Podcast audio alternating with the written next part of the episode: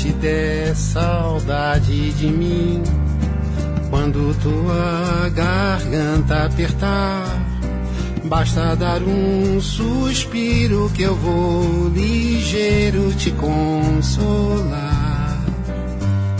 Se o teu vigia se alvoroçar, estrada.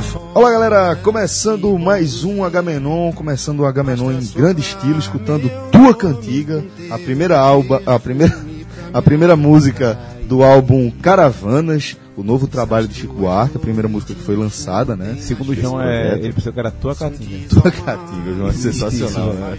Imagina Chico Buarque, um dos maiores compositores da música nacional, da música popular brasileira, é, botando uma música, fazendo uma música de título Tua Catinga. Fred Figueroa, é, queria a tua análise desse novo trabalho de Chico, ou indicativo do que pode ser esse novo álbum, né? Celso, é, achei uma bela música, tá? Quando eu vi, achei uma música muito bonita, uma música muito romântica, simples, como tem sido o Chico dos últimos tempos. É, lógico que é uma devoção enorme em torno de Chico, lógico que é um respeito enorme. É daquele cara que já começa o jogo ganhando 1 a 0 né? Então, assim, ele vai lançar a música né? dele, é, dificilmente. é, até ainda que a pessoa ache ruim, a pessoa vai lá e dizer, vai lá dizer que a música é ruim, e- enfim. Mas também é importante, é, pelo menos assim, não é importante, porque isso não é, não é rele- é a opinião de cada um, mas eu tenho uma, uma sensação, na minha visão, de que o Chico de outros tempos, dos anos 60, 70, é, o grande Chico Buarque da sua. também já não existe mais. Também já não existe mais. Porque. Mas é natural. Eu acho que, por exemplo, é uma bela música, mas em nada se compara ao melhor da obra de Chico. Se compara sim à obra recente, que também tem boas músicas. E, e talvez o país mudou, é, o próprio Chico mudou, é, a temática em que ele trabalha também mudou muito. Eu imaginava que viesse algo mais político, por conta do momento do país e do histórico mesmo de Chico. É, sabe? mas é um histórico que está distante, né? E pode ser que tenha no disco, isso é só a música de trabalho. Mas os, os acertos mais recentes de Chico são com música desse, desse tipo. Teve Nina, que é uma música. O recente que eu digo assim, cada disco de Chico tem uns 10, dom- 10 anos mais ou menos entre eles.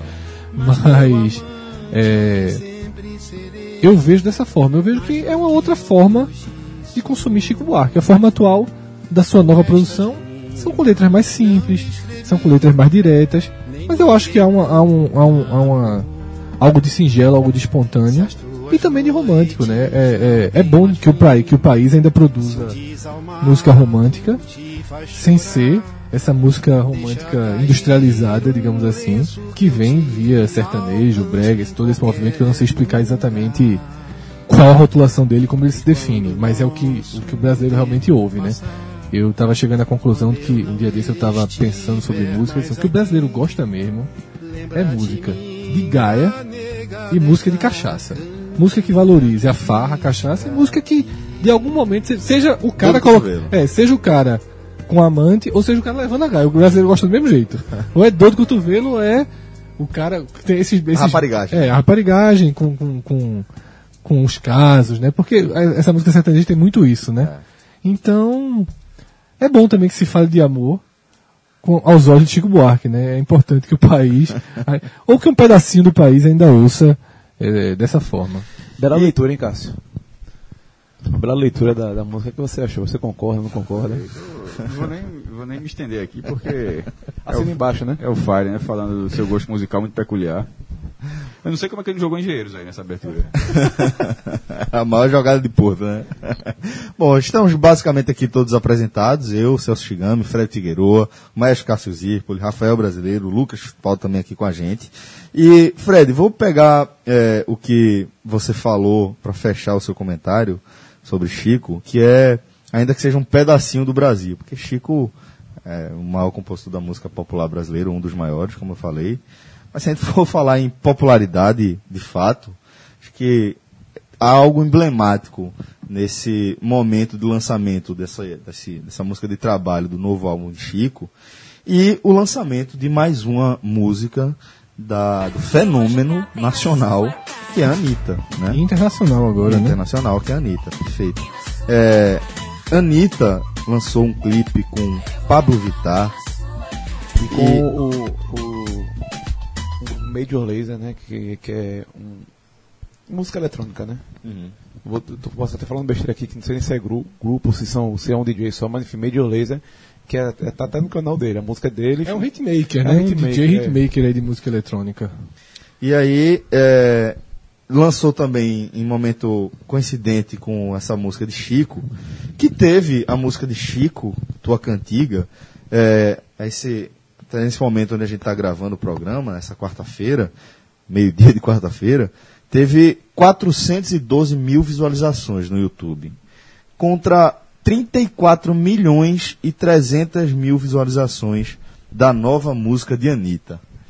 É é uma, uma comparação absolutamente desleal, se a gente for falar em, em relação a, a visualizações, né? O tamanho do consumo, né? Se a gente for pro Spotify, é, Sua Cara, que é a música de Anitta, com o Pablo, tem 26 milhões de plays. Tua cantiga e sua cara. É, Tem quantos plays? 26 milhões. 26 milhões de plays. Eu acho que não precisava nem tão longe, sabia?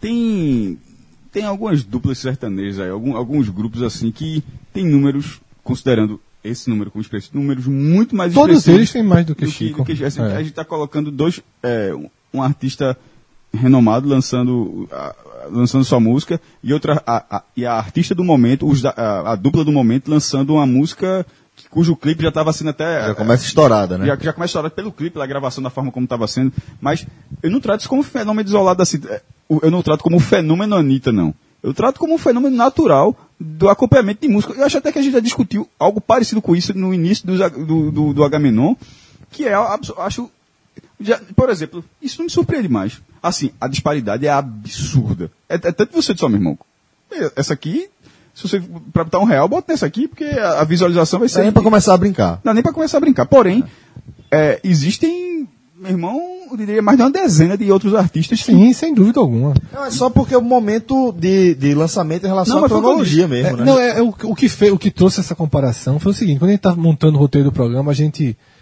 pensa assim, vamos abrir com, com a música de Chico, que a gente até já tinha avisado, Isso. no, porque no HM anterior a música ia ser lançada, que é o grande acontecimento musical da semana na música brasileira. Isso. Só que na verdade não é. Na verdade não é, nem de perto. É tratado por quem produz conteúdo dessa forma, Não, talvez, é, né? não, Mas porque- por não. quem consome o conteúdo, Nem por quem, nem por escrito aí. Nem por quem produz. Nem por quem produz. Por também. quem- por quem- Tem muito mais por gente quem- produzindo conteúdo sobre... Foi por quem veiculou dessa forma. Isso. Não, é- não, é produzir, não. Veja, produzir o artista, não. Não, não, eu tô falando produtor de conteúdo, tipo, o, o jornalista. Tá falando da imprensa Da mesmo. imprensa, Ah, entendeu? sim, Quem sim. E ainda- produz conteúdo sobre Não, esse assunto. e ainda assim uma parte tipo da conteúdo, imprensa. conteúdo musical. Eu tava, eu tava me, eu tava me atendendo A a, música a conteúdo musical, mas no caso é conteúdo jornalístico. Mas o conteúdo jornalista também não é não. Eu vou dar um exemplo exemplo, do diário, que eu vejo a produção do Viver. Teve uma, talvez duas matérias sobre a música de Chico, e 12, 13, 15, 18 matérias. Mas a mídia especializada de música trabalha mais com mais. é, Só que a mídia especializada de, desse tipo de música também hoje é minoria. Não sei onde passa. É, porque existe, é, existe outra mídia especializada em música que é dessa outra música. Aham. Que já é muito maior. Sites, blogs, canal de YouTube. A gente está discutindo, tá discutindo uma coisa que eu não sei, na verdade, por, por exemplo, essa mídia especializada de Chico, eu vou perguntar como curioso. Qual é? Eu, eu- é o quê? É multishow? Assim, é, bancada do GNT, a galera discutindo as acho que são de fato os cadernos de jornais, de Eu sobre chutando, é. chutando jornal hoje, eu, tô chutando, um negócio bem aleatório, porque o próprio jo- jo- jornais, como você falou, notas de, de uma coluna de segunda-feira, de terça-feira, porque pra mim, é, é, até passou até um pouco de ignorância, na verdade, mas assim, a questão de gosto musical, você não é obrigado a... Sim. Eu tô sendo apresentado agora. A de Anitta eu sabia que tinha sido lançada, a de Chico eu não sabia não. Assim, a de Anitta eu não escutei, mas a quantidade de informação que aparece na sua timeline, no site que você abre, tá lá, o, o clipe foi lançado, o clipe chegou a não sei quantos milhões, o clipe, a Anitta, a Pablo, tudo, tudo- meu irmão, eu, não- eu não escutei em nenhum momento, mas, meu irmão, eu sei que aquilo existe. A de Chico, até, até, a- até a produção desse H-Menon, eu não sabia. É, eu, tô- curioso que o Cássio falou é que, apesar de tudo, eu nunca ouvi a música de Anitta. Rapaz, falando nisso, eu tava pensando ontem, antes de vir pra gravar, que Sofia comentou alguma coisa comigo sobre Despacito. E eu falei, eu parei pra pensar assim, eu falei, velho, vou te falar um negócio. eu nunca ouvi Despacito. Agora deixa eu explicar. Já fizeram estudo dizendo do porquê dessa música ser um fenômeno. Pois é, não, eu já vi, já vi muita coisa escrita Da melodia, sobre a a música. a melodia. Só que como hoje eu não trabalho mais num, num aglomerado de pessoas, não trabalho mais numa redação e moro num lugar relativamente isolado, Longe. um lugar bem isolado. Num lugar, o Celso mora num lugar frio no Recife. No verão. E Pois veja é. só, por favor, respeito. O cara não mora mais no Recife. Em grande Recife. Nem é também. É. É mesmo. Eu moro, eu moro na Mata Norte. Fala, é mesmo, Mata Norte, velho. Que absurdo, velho. Que absurdo. Pois é, mas é o seguinte, eu ainda não ouvi Despacito. Eu tô me perguntando quanto tempo vai durar essa invencibilidade aí. Agora ficou mais Se fácil. você der o play no H minutos, você já tá escutando a de fundo já, só que só, só que você falou. É, teve uma informação que eu nem vi como é que ficou no final das contas, que existe um. Eu nem sabia que tinha esse ranking, essa disputa. Existe um ranking internacional de disputa pela visualiza- visualização do clipe nas primeiras 24 horas. Cara, eu queria ranking de tudo, velho. Exato. Na bilheteria de cinema é assim. É, esse ranking é tradicional das primeiras ranking do 24 primeiro, horas, né? Ranking do primeiro final de semana nos Estados Unidos, ranking do primeiro final de semana mundial, ranking das duas primeiras semanas dos Estados Unidos, ranking das duas semanas mundiais, ranking do primeiro mês sem a China, porque na China por algum motivo sempre chega depois. O que eu acho interessante, interessante desse ranking das primeiras 24 horas é porque não é pra determinar se a música é boa. Porque as primeiras 24 horas É só o a- consumo imediato, né? É, o a grau de expectativa que havia em torno daquilo. Então, até onde eu tinha visto, parece que a Anitta não conseguiu bater o recorde mundial, ficou na terceira posição, Muita coisa, pô. atrás de uma segunda versão de Despacito, que Despacito estourou, mas houve uma, uma nova, uma nova versão e, e Que, é, lança- que acho que é de Justin Bieber. É, eu acho que é, justamente- é, que, é, tra- que tem ele, que né? botou, É. entrar, botar os americanos na história. Foi um, esse relançamento, fica em segundo lugar, e o primeiro ainda é Hello, de Adele. Com- mas tudo já pertinho, tá? É, é, Isso- nas casas dos 20 e poucos milhões nas primeiras 24 horas. Pô, Impressionante. Eu acho engraçado de, assim, também tem a questão de o que, quem, quem toca na música, né? Quem, quem toca, digo assim, Despacito passou um bom tempo no top das paradas latino-americanas, México, Colômbia, Argentina, Chile. Eu já escutava há algum tempo que eu gosto desse, desse tipo de música, de, de reggaeton principalmente. E acho engraçado que, tipo, ela aqui no Brasil ela não tinha, não tinha pegado ainda. Aí Justin Bieber ouviu numa balada, gostou e fez, eu quero regravar. Pum. Essa daí que tá falando? É, tocou, pronto. Aí explodiu mundialmente e também no Brasil. Aí depois, lógico, veio a versão remixada, veio a versão original, mas a primeira versão que estourou no Brasil foi Justin Bieber, depois que a música já estava há cinco meses dominando a América Latina. Aí prova também que o Brasil, em relação à América Latina, ainda uma ilha, até porque são. Hum, questão de idioma, né? É, idioma, gosto diferente. Ainda é uma ilha não, vai ser vi- sempre uma ilha. Já virou música, um- uma fábrica de músicas no futebol, a gente não fala futebol mais rapidamente, porque tem a ver com isso, é o São Lourenço. Muita gente, o Boca can- costuma cantar muito, mas é muito comum o Boca imitar versões. do- E quem cria mesmo a fábrica costuma ser o São Lourenço. Já tem o Despacito como, Versão de como música. versão inchada da, das torcidas argentinas. Teve despacito do governo vene- venezuelano. Imagine de, de torcida. Ó, que inclusive eh, o artista Despacito eh, solicitou que retirasse, né? Que o governo venezuelano não utilizasse. Celso, para fechar um pouco essa questão, já que a gente está tratando de Chico, tudo, eu queria deixar duas dicas, já que eu falei do trabalho antigo de Chico. O Papel Dois- Pop. dois discos é, sensacionais dele, que é Co- Construção e Vida. Tá? São dois discos que, para mim, eles têm o, o, DNA. o extrato do que há de melhor na obra, na obra de Chico, pelo menos na minha visão, né? Mas como sou eu que estou dando a dica, não sei se, se é um consenso que são os grandes discos da, da, da, da, da discografia de Chico, mas quem não viu, eu acho que é uma, o impacto é muito grande. Quando eu vi esses discos, eu tive um, um- um- uma descoberta verdadeira né, do que seria do que seria Chico Buarque, porque é interessante como você chega, né, entre nos quando você não é da geração, né, e Chico ele não é essencialmente da minha geração, né, esse Chico sobretudo, é através de versões. Eu tava, eu lembro, há muito tempo eu tava numa num Aquidisco, fui comprar um, um, um CD que era, era era aniversário do meu primo e eu ia dar de presente pra ele, fui ouvir um CD. Aí eu, meu irmão tava lá procurando CDs ali em rock nacional pra procurar. Eu peguei uma banda que eu nem me lembro o nome, é uma banda que nunca conseguiu tocar na rádio, uma banda que grava um CD, mas completamente desconhecida. E aí eu coloquei a primeira música pra ouvir, isso eu era adolescente. Aí a primeira música era uma versão de construção de Chico Buarque. E naquele momento eu nem sabia. Aí eu ouvi a versão. disse, Que música do caralho, que banda do caralho. E fui pra segunda faixa. Você fazia isso. Era um costume, quem não, quem não é da época, você para comprar um disco, você colocava o disco dentro da loja num toca CD e você ia passando as faixas para saber se gostaria do disco para levar para casa. Com aquele headphone grandão. né? Exatamente, que faz com que todo disco fique melhor, né? É, aí eu não levei o disco, não me acho que eu levei, acho que eu dei de presente, meu primo depois trocou, porque de fato só tinha essa música, e aí logo depois, como a gente já falou até no programa passado, informação não era tão simples. né? Você não ouve o disco, entra no Google para pesquisar de quem é aquela música. Eu demorei um pouquinho a descobrir que aquela música era Chico Buarque, e aí por isso que eu acho que versão é sempre importante, porque a versão ela vai levando a você voltar e descobrir outras coisas, né? É, é uma ponte né, entre artistas, entre gêneros, eu acho isso bem legal. Falando em versão, era um garoto que como eu, né? não, mas é, A minha rua não era nem asfaltada. No Janga. Eu acho que a minha também não. É Olinda? O canto pessoa? De jeito nenhum. Te- Foi, eu não vou aqui estender, porque teve um processo que foi muito, foi muito escroto, o asfaltamento, o, o processo de asfaltar da, da Quanto? É, é- é a escolha de ser rua larga ou rua curta. Exatamente. Pô, cê- meu irmão, pra quem, não sei de onde você tá escutando o H-Menon, mas eu não sei se em outro lugar do mundo existe isso não. Em Olinda eu sei que, eu sei que existe.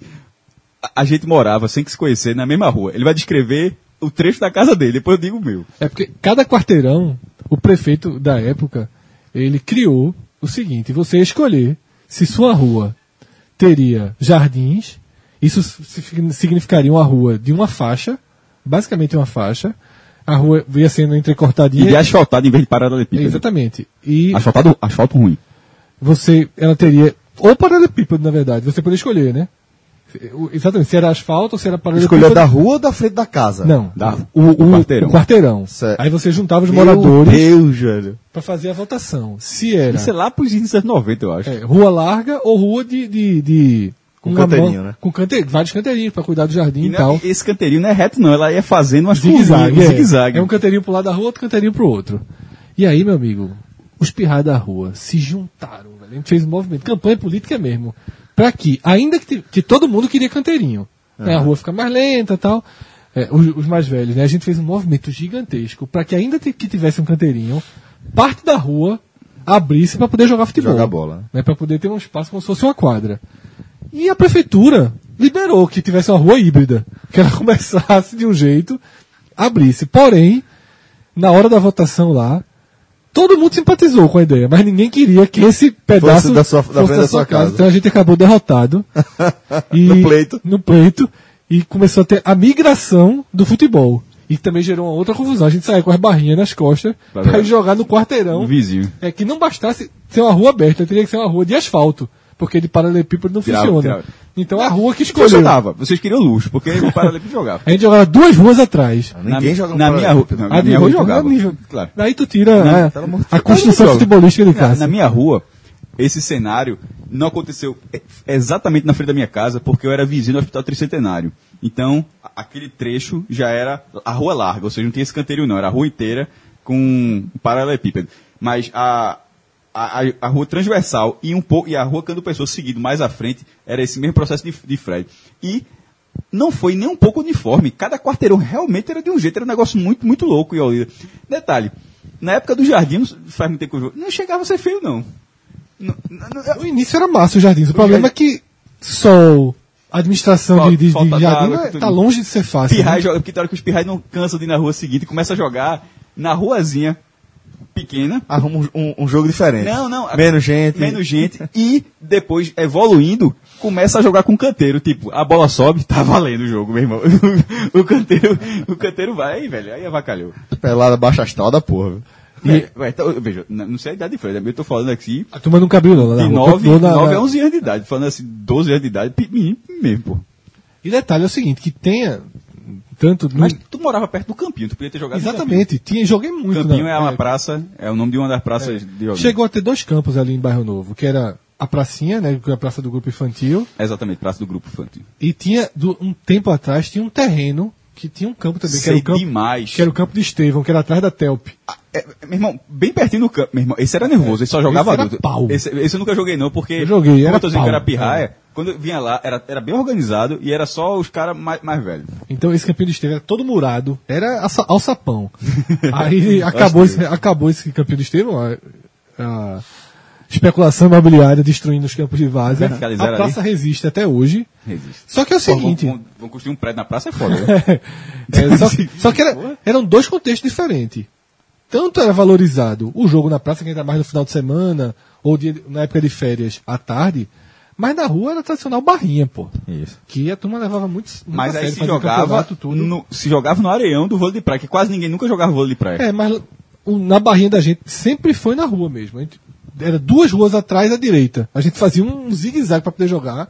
No início era, a gente era bem mal visto na rua, mas aí começou a fazer Aí cresceu. alguns amizadinha. elos, amizades. Aí, é. aí cresceu e, e mudou muito. Agora isso é um cenário completamente diferente de uma segunda geração, né? A segunda geração, quem tem não sai de 20, 20 e poucos anos, Só sequer, é, sequer viu o É, futebol de talvez rua. só o site, mas por exemplo, aí eu acho que eh, eu não vou me ater a um cenário geral. Por exemplo, a gente tá aqui na sua varanda, meu amigo. É, é muito prédio vendo daqui. E nesses prédios, o contexto é exatamente isso que até um você vídeo, falou. botei no Instagram. Porém, é, meu irmão, é um absurdo. Bonito. Mas, mas, mas é, pra galera me interpretar bem. Mas voltando pra Olinda, como o bairro novo é completamente horizontal ainda, um ou outro prédiozinho ali que não ofende ninguém, aqueles meninos ainda não são. Existe outro lugar, estou dando um exemplo de bairro novo. Não são meninos de prédio. Mas talvez eles não joguem pela, pela questão da violência, questão da educação, da forma como evoluiu. Talvez eles não joguem mais na rua É. e joguem nesse society como você falou. Mas não é aquela cultura de para conhecer gente em Olinda, você tem que não pode ficar aí dentro de casa não. Não, não. Assim, era outros tempos, né? De fato, não tem como voltar. E a gente tá falando de rua de areia que a gente pegou. É muito difícil hoje você encontrar ruas de areia. Tu tá, tá ligado que eu comecei a falar em Olinda, né? Porque quando eu morava no Janga, porque eu vim descendo. Quando eu morava no Janga, Tu veio do Amapá, tua descida é. Rafa, tu tá ligado que, tipo, o Agamenon, ele surgiu daquela conversa inicial do podcast 45 minutos, deixa né? eu botar essa. Aí deixa, de- só pra concluir. Hoje, a gente resolveu fazer o Agamenon, né, a partir daquela demanda. Eu sinto que vai surgir, logo em breve, a demanda de um programa chamado Olinda Cast. Porque toda vez que entra em Olinda, é uma hora de eu já tô no jogo, mas- Ou- ou seja, hora Tem que então a gente Mas eu um falar, programa só com os assuntos que a gente fala sempre. Claro. Aí começa, o Musicast sempre é engenheiros. Mas eu sempre fala de Olinda. Não tô falando de Olinda, eu tô falando do Janga. No Janga, quando eu morei no Janga, eu, passe, eu morei com, vendo colocar o saneamento, meu amigo. Tonel. Não é, não é- não é rua, não. A rua era de bairro fato. O esgoto não sei nem pra onde ia. Meu irmão, eu vi a galera botar tonel no final dos anos 80. Isso é asfalto. Asfalto aí quando eu fui pra Olinda, eu disse, porra, moderna aqui. E, e eu tava procurando na pauta aqui, eu falei, meu irmão, quando é que tava esse assunto aqui? Ah, você sou inocente demais, não pra ganhar não, pô. Olinda Cast. Olinda Cast, é gigante. É, mas um, tá, um dos eixos do Agamenon é justamente o Delores, né? A volta ao passado. Turismo. E por, e por que, que, a, por que, que a Olinda, além de ter dois ex-integrantes de lá, por que, que a Olinda entra tanto? Porque se tem uma cidade de Agamenon, João também é esse integrante, mas não tá aqui hoje. amigo, né? uma cidade formada no Agamenon é Olinda. Olinda é um lugar Vamos que lá. fechou um McDonald's. Não, isso é. E uma Então, ou seja, porra. Olinda Cast é quebrado, no final das contas. né? Não, patrocínio zero. trabalha com patro... Só permuta. E olhe, olhe. Patrocínio de Olinda Cast aparece não. E pra pagar. Se aparecer e pra pagar. E o o importante desse trecho, esse Agamenon dentro do Agamenon, teve um recentemente no podcast.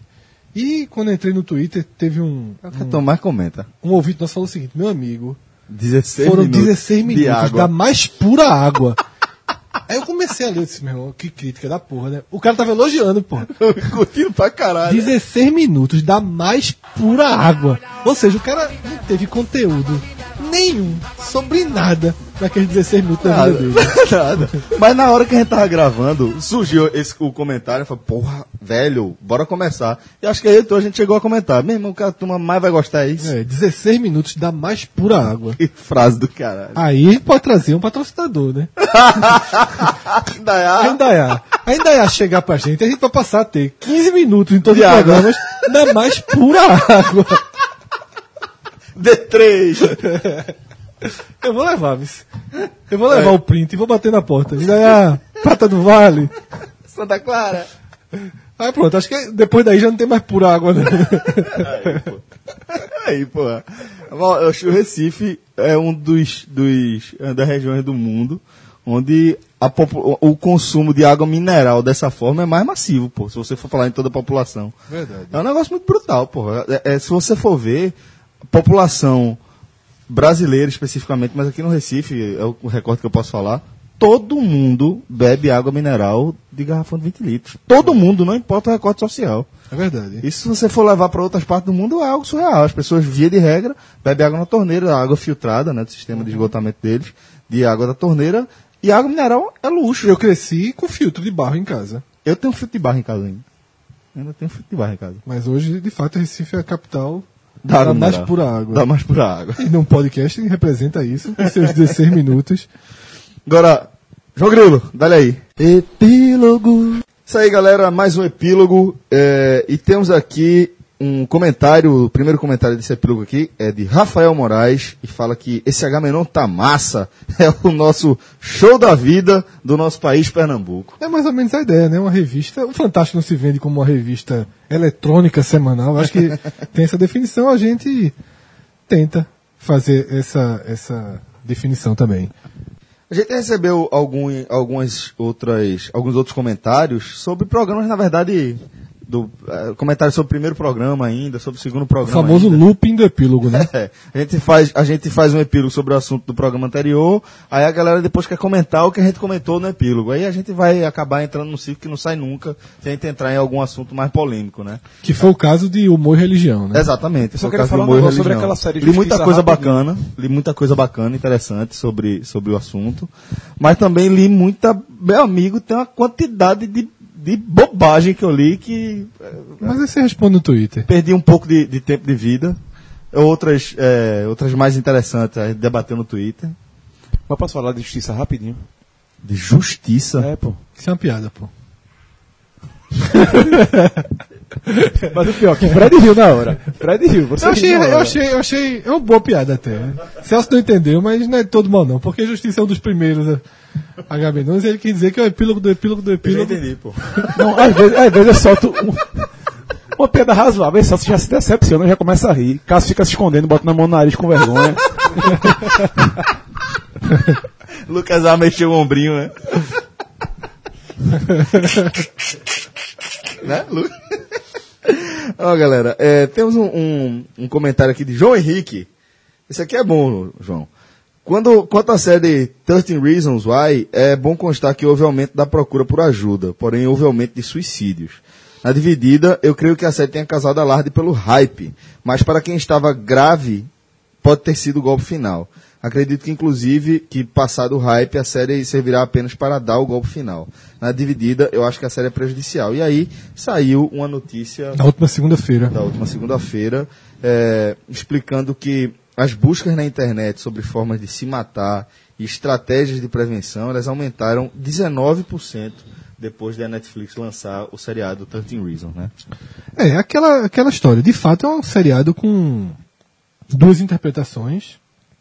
E essa matéria, que ela foi é um- publicada em vários sites e jornais, e é um estudo científico, não é, não é achismo, tá? É, é um estudo que foi publicado, inclusive, na, nas na Associação de Mé- Médica Americana. Mas esse estudo também mostra os dois lados, mostra o aumento da procura.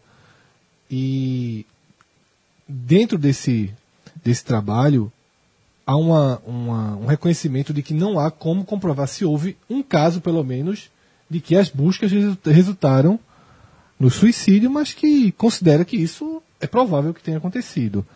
Mas, enfim, é, são visões, como eu te falei, quando eu dei a opinião de que, na minha visão, na dividida, considero importante a, abordagem, mas eu pontuei que é uma dividida de uma pessoa que nunca teve depressão, de uma pessoa que não tem filho adolescente, de uma pessoa que não está inserida naquele contexto. né? Eu nunca, eu nunca tive é, qualquer vontade de, de, de me matar ou não descobrir. Se bem que tinha uma época que eu, quando estava andando em, em lugares muito alto, abertos, eu tinha uma, uma, uma espécie de uma sensação de. uma falsa sensação de querer pular. E eu ficava assustado com isso. Tipo, eu tô andando num prédio, aí no, no, no, no corredor de, coisas, você olha lá pra baixo. Só que depois eu conversando com algumas pessoas, eu descobri que isso, na verdade, nada mais é do que medo de altura. Medo, é, pô. Isso é medo de altura. Essa tua varandinha aqui é foda. Isso é medo, o cara não olha. É uma reação que, que existe na maioria das pessoas, né? Você pensa assim, você se pensa pulando, você é uma. é Você, uma- se sente, você sente o desespero, você projeta o seu medo ali, né? Exatamente, você faz a projeção do seu medo. E, pra ter uma ideia, um dos maiores medos que eu tenho na minha vida, não sei se eu já contei isso em algum programa, é estar num prédio em chamas. Eu não tenho o que fazer. Não, o cara se fuder no prédio, aí vem aquele helicópterozinho. Escolhe ou morre aí. Vem aquele helicópterozinho com a escada bamba, velho. Aquela escadinha safada se tremendo. Pro cara subir aquela escada. E o helicóptero partir com você agarrado Quando naquela não escada. é helicóptero, que é pro cara pular mesmo e a turma fica embaixo com aquele. Mas normalmente em que não é nem alone, né? O quê? É. Como é que chama aquilo? É Que um o cara- pula-pula. Tipo um pula-pula, é. uma, Pula-pula. uma cama de ar, água. uma cama de ar, né? É uma câmera. Como é o nome? Celso? De ar, né? Se errar. Mas é grande o suficiente pra galera não errar. Agora, e, e sobre resgate, normalmente não vai só a escada, né? Normalmente vai um, resga um, um resgatista que vai colocar o, o, a o cinto de segurança em você, vai lhe prender e aí vai subir com o Mas eu já vi, eu já vi cenas de assim. De filme. É, talvez tenha sido. Em alto mar também, que o cara tá- teve um casal um dia desse que se perdeu, né? Ah, sim, Aqui. jo- vai no helicóptero, joga a escadinha, meu irmão, se segure na escadinha. Mas aí, pelo menos, o helicóptero vai baixo. É, é. Só do helicóptero na altura de um prédio. Se cair só tem tubarão. É, o cara, o cara se segurar numa porra de uma escadinha. Porque aquela redezinha que tem também, o cara vai. Vai dopado ali. Quando tem que ter um helicóptero, vai com a rede, né? Isso, isso. Aí o cara vai torando o Mas vou aço. dizer um negócio a tu. Mas vai dopar. Nessa altura, nesse estágio aí do helicópterozinho, um, um lugar que tenha mar, tubarão, essa altura aí é lucro. vis. É, o risco, o tubarão é lucro não. O risco de tubarão é lucro. Porque pelo menos o cara se soltar, cai no mar, meu irmão. E baixo, né? Porque não cai muito alto. Isso. É, exato. Então se tiver um tubarão, mas meu irmão. É, dá pra... e, e, e, se o cara caiu, helicóptero vai voltar pra pegar. É. pouco tempo, né? Bom, galera, é, vamos seguir aqui o nosso epílogo. Tive- recebemos uma mensagem também de Tibério Pessoa, um ouvinte nosso. Tibério diz o seguinte: é, sobre a compra de discos, existe, existe um fato que me preocupa. Não temos a garantia de que o disco estará sempre disponível. Eu explico. Muitos discos que gosto não estão disponíveis nas plataformas digitais. Imagine, por exemplo, ir seco para ouvir Engenheiros do Havaí e descobrir que ele saiu da grade do Spotify. Olha aí, Engenheiros do Havaí entrando já. Isso já ocorreu algumas vezes comigo. Aí ele apresenta uma breve lista de álbuns que ele gosta e que não estão mais no, no Spotify, ou que não tem. Noite de Espantalho, de Sérgio Ricardo ao seu Valência e Geraldo. Todos os álbuns solos de Elomar. As originais Noel Rosa, Lamartine Barba, Ari Barroso, CD da Família Caymmi. Ele cita aqui outros, outros discos. E ainda acrescenta o seguinte: a verdade é que o lançamento de discos nas plataformas digitais são ditados pelas gravadoras como forma de divulgação de relançamentos, por tempo determinado. Hoje mesmo, o álbum Lunário Perpétuo de 2002 de Antônio Nóbrega foi relançado fisicamente. Só por esse motivo podemos encontrar também a partir de hoje esse álbum novamente disponível no Spotify. Observe que a ausência de álbuns vai desde grandes mestres até ven- vencedores recentes do Prêmio da Música Brasileira e que estão na mídia. O medo que fica é o Spotify decidir que música pernambucana não dá lucro, por exemplo, e excluir da grade. Fato não tão absurdo, visto que rádios pernambucanas simplesmente não tocavam músicas locais. Ele diz que assina Spotify, mas continua colecionando álbuns, visto que não sabe qual o próximo disco que será excluído. E no fim ele bota o seguinte, eu fico me perguntando quais, quais discos digitais estarão disponíveis no, no futuro. Pretendo viver muito tempo. Um abraço. Um abraço aí para Tibério. Achei interessante esse ponto de vista também. É, é um ponto de vista bem interessante. Também com romantismo, né? Porque. É, é um pouco de imagem. De fato, existem motivos que o Spotify pode tirar um disco, mas existem outras. Outros sites de streaming além do Spotify e existe a possibilidade, inclusive, de se criarem novos, de se criar um de música pernambucana, e com o tempo e amadurecimento esse no- e amadurecendo esse novo mercado. Porque A tendência é essa, é, exatamente. A sensação de, de ter o disco físico é, é natural. Eu acho que é uma evolução que ela de fato acabe. Agora, seja por romantismo ou por excesso de segurança, né, que é o caso dele, assim, de que, pô, se tudo acabar, eu vou continuar ouvindo minha música, vou ter aqui meu disco. Mas isso tem um quê de romantismo também, que faz parte. Eu não, eu não acho. Eu não tô aqui pra. pra pra condenar ou não condenar. Acho massa que o cara gosta de ter. Eu queria ter. Seja só, se eu tivesse todos os discos que já tiveram na minha casa ao longo de toda a minha vida, certamente, lugar pra guardar? certamente eu estaria preservando, comprando, comprando aquele plásticozinho pra capa não, não, não, não ir dobrando, né? Que tem tudo aquilo.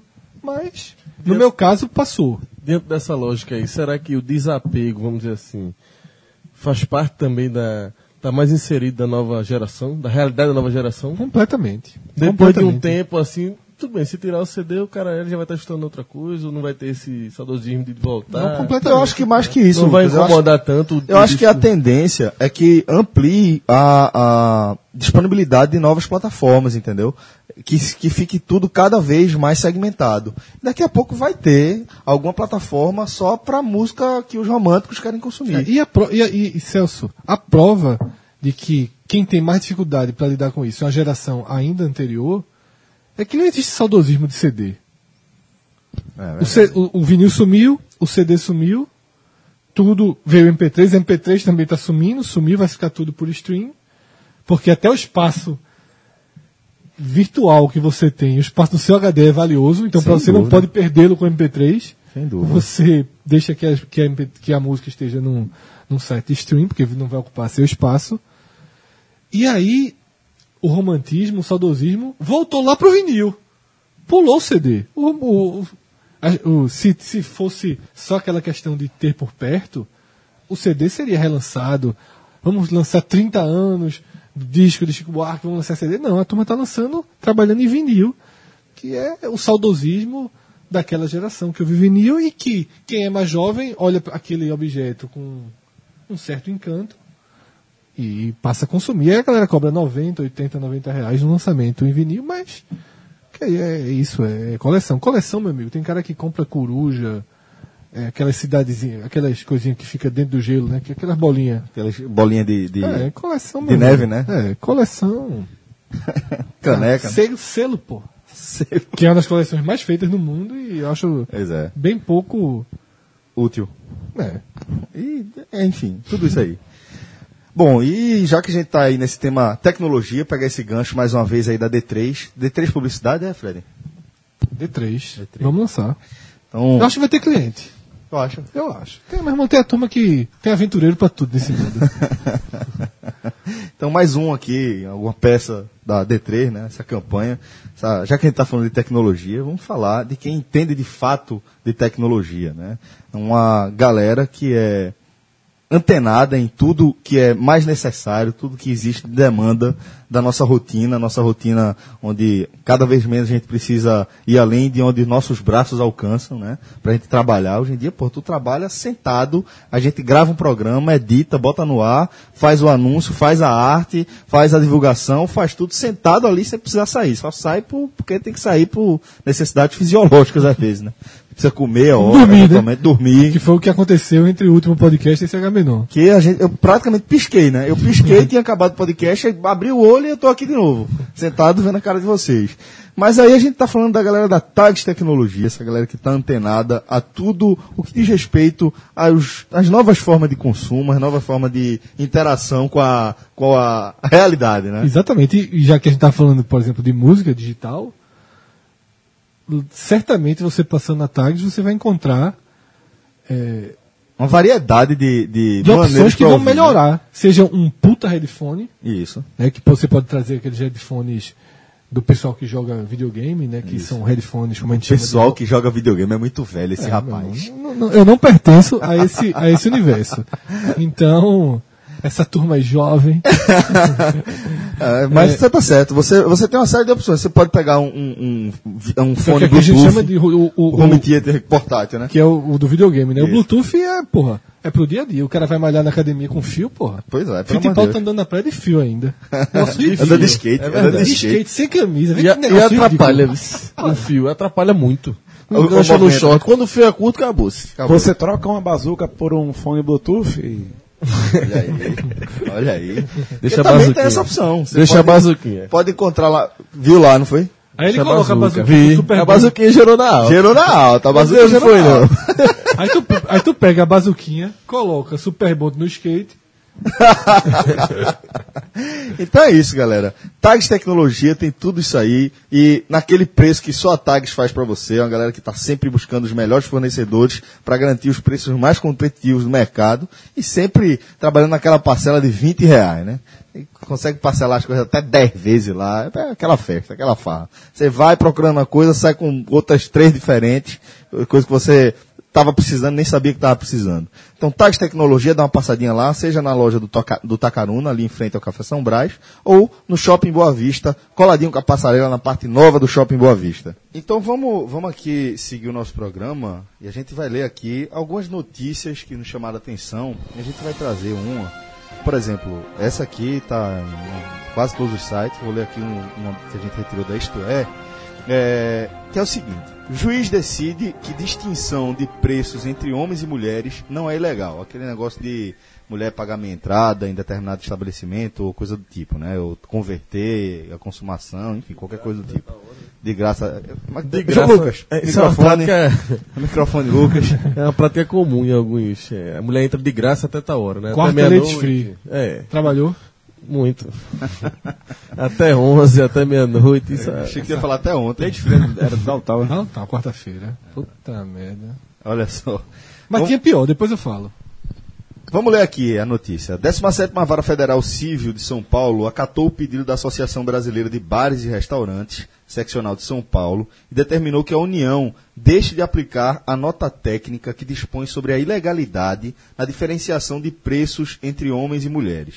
A nota técnica número 2 de 2017, editada pelo Ministério da Justiça, dispõe que a diferenciação de preços entre homens e mulheres é prática comercial abusiva, afronta os princípios da dignidade da pessoa humana e da isonomia e utiliza a mulher como estratégia de marketing que a coloca em situação de inferioridade.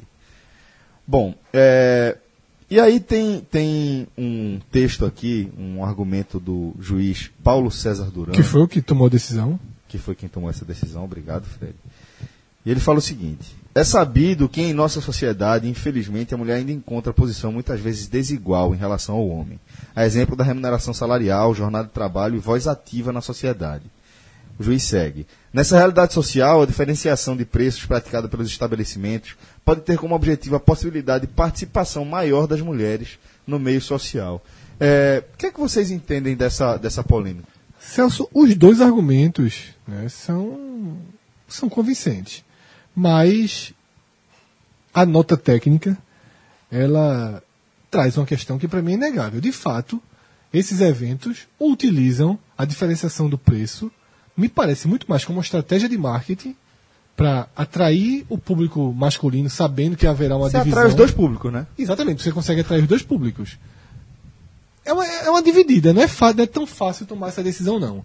É, ainda que, que a explicação da nota técnica me pareça mais, mais verdadeira, eu acho que a decisão, no final das contas, ela, ela é, é uma decisão correta. Porque, ainda que eu reconheça que há um quê de machismo nessas promoções, ah, ah, é, de, de utilização da mulher como marketing, ah, tinha, era isso que eu ia contar. Ah, o Ladies Free do Downtown é até um pouco mais recente, e era o seguinte, mulher até meia-noite não pagava no Downtown e só os homens pagavam. Era uma Não quarta-feira. pagava a entrada. a entrada. Mas também não podia entrar, né? Não podia entrar homem, né? Até Não, determinado- podia. podia. As, as mulheres que não pagavam. Essa que eu vou lembrar. Tinha uma que era pior, que era uma boate chamada... Acho que outras fizeram. Iguana, eu acho. Não? Não, teve uma boate que era... Talvez a Na Iguana rua tenha- da guia? Não, Iguana chegou a fazer. Veja só, teve uma boate um pouco mais antiga, não sei se, se vocês chegaram a conhecer, Isso é agressiva. chamada. Meu Deus do céu, como era o nome da boate? Não, não, pô, era, é, o nome já era Cabaré, na Rua do Pô, Bom Jesus. a Rua de do Bom E eu Jesus. falei Rua da Guia, Rua do, Rua do Bom Jesus. A Rua do Bom. Jesus, que um dia gravamos lá, já gravamos, com um silêncio ali de noite. É. Aqui, aqui, nenhum, meu irmão, a- Era nervosa. Era nervosa. nunca foi daquele jeito. Mas como é que funcionava lá? Esse cabaré é o seguinte. Cabaré. Apesar de chamar. Vamos deixar primeiro organizar as coisas. Apesar de chamar cabaré, Não era um não era um cabaré. cabaré. Era uma boate. Era uma boate. Porém, bateu a tentação de ter um quezinho de. E era voltado pro público feminino, inclusive. Veja né? só, mais ou menos. Como é que era a noite de sexta-feira lá, uma época? As mulheres entravam Só mulheres. Só mulheres. Foi, esse- foi isso que eu tava querendo É. lembrar. Esse exemplo que eu tava querendo lembrar. Elas, não sei se pagavam um pouco, mas uma história de bebida de graça. bebida de graça. Acho que pagavam um valor pequeno. Revertir em consumação. Revertido em consumação com bebida de graça. Acho que era bebida de graça Bebida mesmo. de graça. Não era nem consumação, era bebida de graça. Porque o Iguana imitou depois. É. Show de strip Não lembro disso. masculino. Mas. Quando dava meia-noite, meu irmão, a fila de homem do lado de fora era nervosa, nervosa. Tava rolando show, de, sabia disso de jeito Aí nenhum. quando Tava liber- rolando strip de homem lá dentro. Strip de homem lá dentro, é meia-noite e turma- E a, turma, e a turma lá fora, e a, meu irmão, que negócio Veja doido, só, cara. aí quando acabava, Eu tá passando tanta coisa na minha cabeça sobre isso, bicho. quando acabava o É strip, quando cacete, acabava o strip, entrava. Aí um amigo meu, ele foi um dia, aí voltou com cara de história, bicho, não existe não, meu irmão, é loucura. Tem um corredor polonês de mulher, mulher agarram. Mentira do cara. Agora, tem que ser o primeiro, tem que ser os cinco primeiros da fila. Porque depois vai entrando os homens, os primeiros a ganhar é muito grande, minha mulher agarram, lhe arranham, beijam, é uma loucura do caralho, melhor lugar do Recife e tal. Bicho, 9 horas da noite gente tava lá na sexta-feira seguinte. 9 horas, a mulher não tinha nem chegado, a turma já tava lá. esperando as mulheres entrarem, tem o show pra ficar entre os primeiros da fila. Aí esse bicho que deu a carta foi logo o primeiro, né? E a galera foi entrando. Funcionou? Celso. Talvez tenha sido o único dia até hoje na minha vida que eu tive medo de mulher. Porque é daquelas portas que você abre, tipo. Era de- verdade? Total, que você abre de. de, de, de- Que loucura. dando a porrada que abre as duas, né? Era o corredor, as mulheres, meu irmão, era uma loucura do cacete. O cara já entrava, meu irmão. Gol com 35 segundos. Aquele primeiro ataque. Não, meu irmão, era loucura. Tem um amigo meu, inclusive, que numa dessa namorou três anos com a menina que foi de 3 segundos assim. É, é, é, mas era, e era assim. Porra. E funcionava, e funcionava dessa forma sem que ninguém discutisse naquela época se o que havia de machismo e, e todas essas questões que se tornaram é, habituais né, do- dos debates dos novos tempos, para inclusive seja, gerar uma As lei. meninas entravam antes, assistiam a um striptease masculino e depois faziam um corredor E bebendo polonês. de graça. Bebendo de graça e depois faziam um corredor polonês pros, pros primeiros homens Os que 10, entrassem. 15 primeiro que entrasse, aí depois começava a ter muito homem, aí virava a noite normal. É, irmão, que tá? universo paralelo, Depois né? disso, meia-noite e 20, meia-noite e 25, transformava-se numa boate normal. Aí o cara chegava depois, já chegava morto. Aí é, aí pra luta normal. Morto, cara. Por esse fator que Fred falou aí, né, de, de ser um debate tão recorrente hoje em dia na sociedade, né, a questão do, do, do feminismo, tal, da emancipação da mulher, tal, direitos cada vez mais iguais, Empoderamento. é empoderamento. É, eu acho que não cabe mais. A minha visão é que realmente, eu até tenho visto muito pouco esse tipo de, de promoção. Não sou mais um cara que frequenta tanto, certo?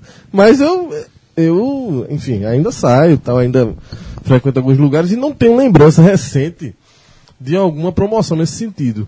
De mulher não pagar, ou pagar 50%, ou entrar de graça até tal hora.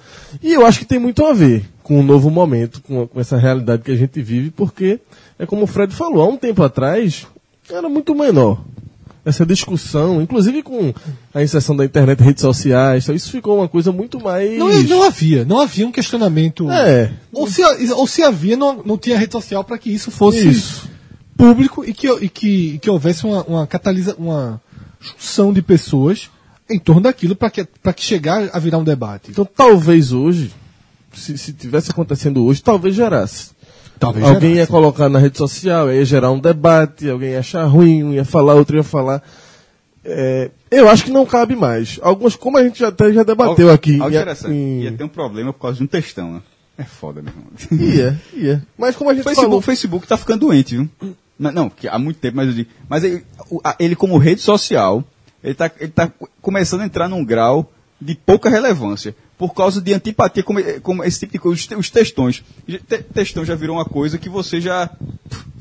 tem quem adore. Mas já- eu vejo a maioria já, já, já caga pra isso aí. Aí, tipo, o negócio quando vira textão significa que.